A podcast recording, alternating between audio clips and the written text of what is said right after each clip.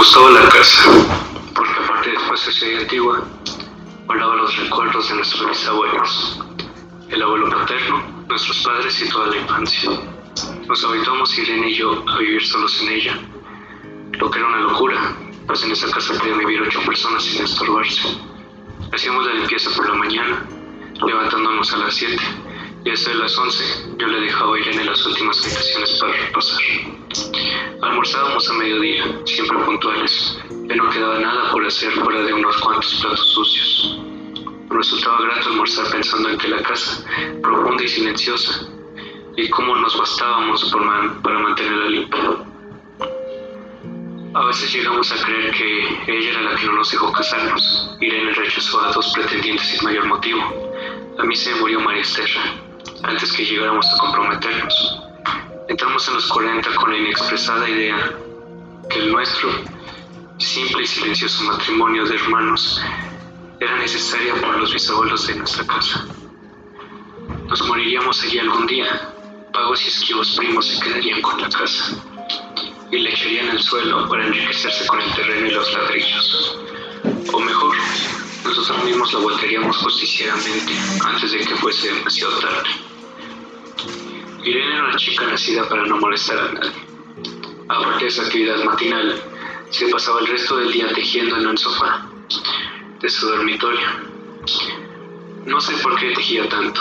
Yo creo que las mujeres tejen cuando han encontrado en ese labor el gran pretexto para no hacer nada. A veces tejía un chaleco, después lo destejía, en un momento porque algo no le agradaba. Era gracioso ver la canastilla del montón de lana resistiéndose a perder su forma en algunas gorras. Los sábados iba yo al centro a comprarle lana y le tenía fe en mi gusto. Se complacía con los colores y nunca tuve que devolverlas.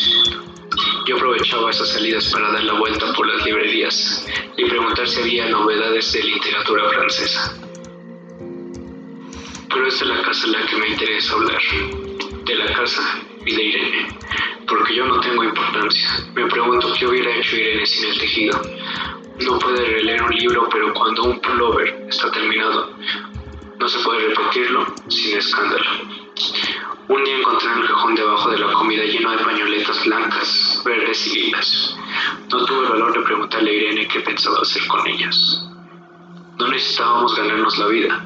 Todos los meses llegaba la plata de los campos y, y el dinero aumentaba pero a Irene solamente le entretenía el tejido.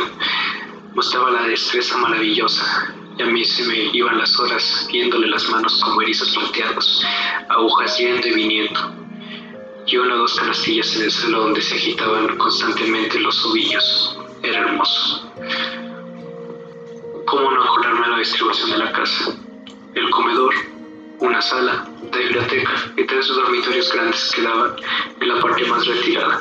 Solamente un pasillo con su maciza puerta de roble aislaba esa parte de la delantera, donde había un baño, la cocina, nuestros dormitorios y el living central, la cual comunicaban los dormitorios y el pasillo tenía las dos puertas de nuestros dormitorios.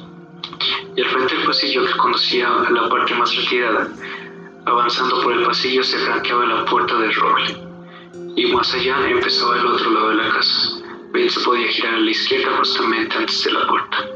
Siguió por el pasillo más estrecho que llegaba a la cocina y el baño. Cuando la puerta estaba abierta, advertía a uno que la casa era muy grande. Si no, daba la impresión de un departamento de los cuales se edifican ahora. Apenas para moverse, Irene y yo vivíamos siempre en esa parte de la casa. Casi nunca íbamos más allá de la puerta de roble, salvo para hacer la limpieza, pues es increíble cómo se juntaba tierra en los muebles.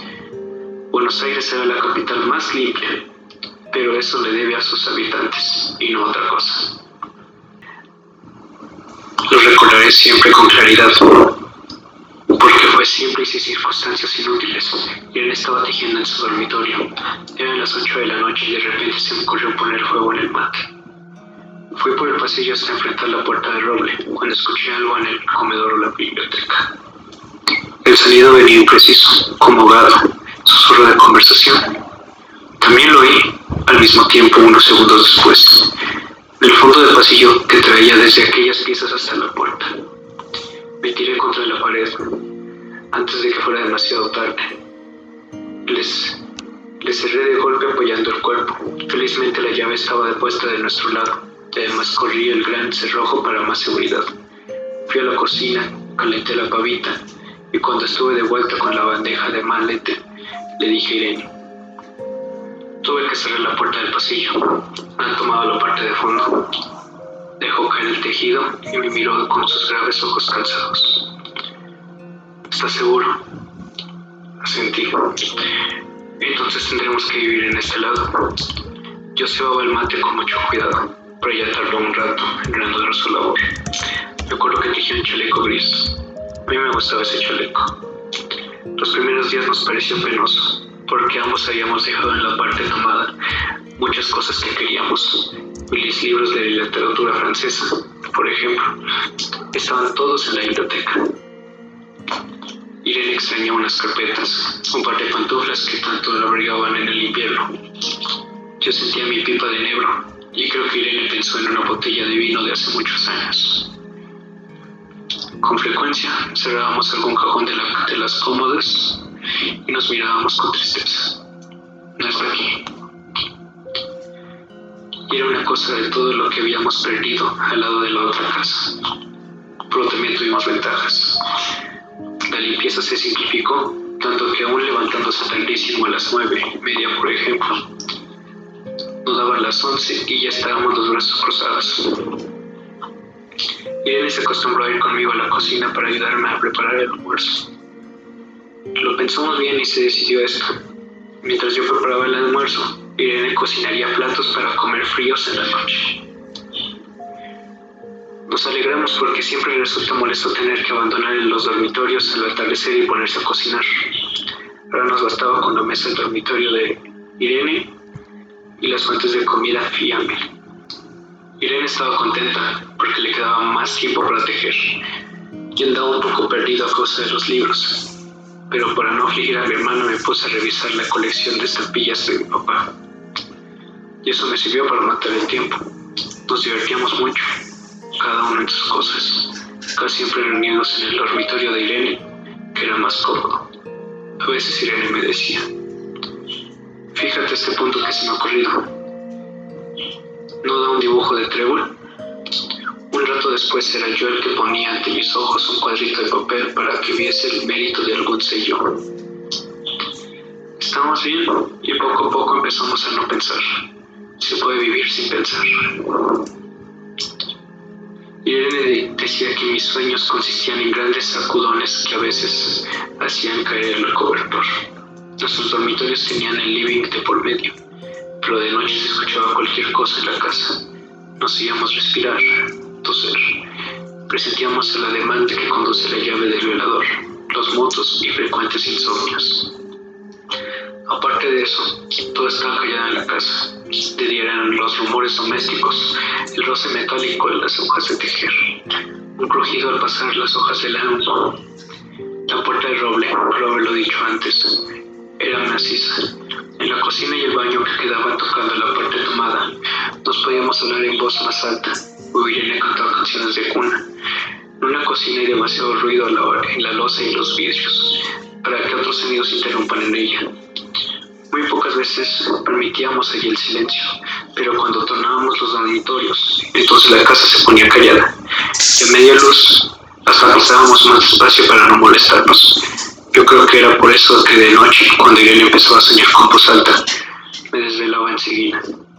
Y en casi repetir lo mismo salvo las consecuencias. De noche siento sed. Y a veces antes de acostarnos le dije a Irene que iba a la cocina a servirme un vaso de agua. Desde la puerta del dormitorio oí un ruido en la cocina, tal vez en la cocina o tal vez en el baño, porque el codo del pasillo apagaba el sonido. Irene le llamó la atención mi brusca y manera de detenerme y vino a mi lado para sin decir ninguna palabra. Nos quedamos escuchando los ruidos, notando claramente que eran de este lado de la puerta de roble, en la cocina y en el baño o el pasillo mismo donde empezaba el codo casi al lado nuestro. No nos miramos siquiera. Apreté el brazo a Irene y le hice correr conmigo hasta la puerta de cancel. Sin volvernos hacia atrás, los ruidos se oían más fuerte pero siempre solos espaldas nuestras.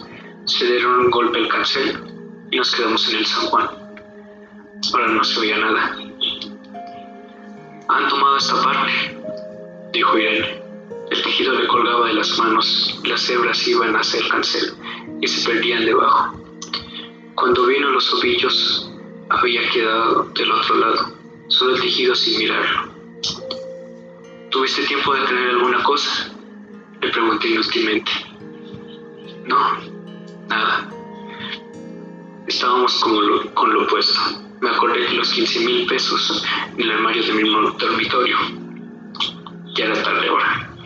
Como me quedaba el reloj de la pulsera, y que eran las 11 de la noche, rodeé con mi brazo la cintura de Irene y salimos a decir a la calle.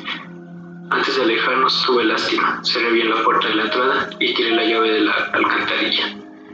No fuese que algún pobre diablo se le ocurriera robar y se metiera en la casa, a esa hora y con, y con la casa tomada.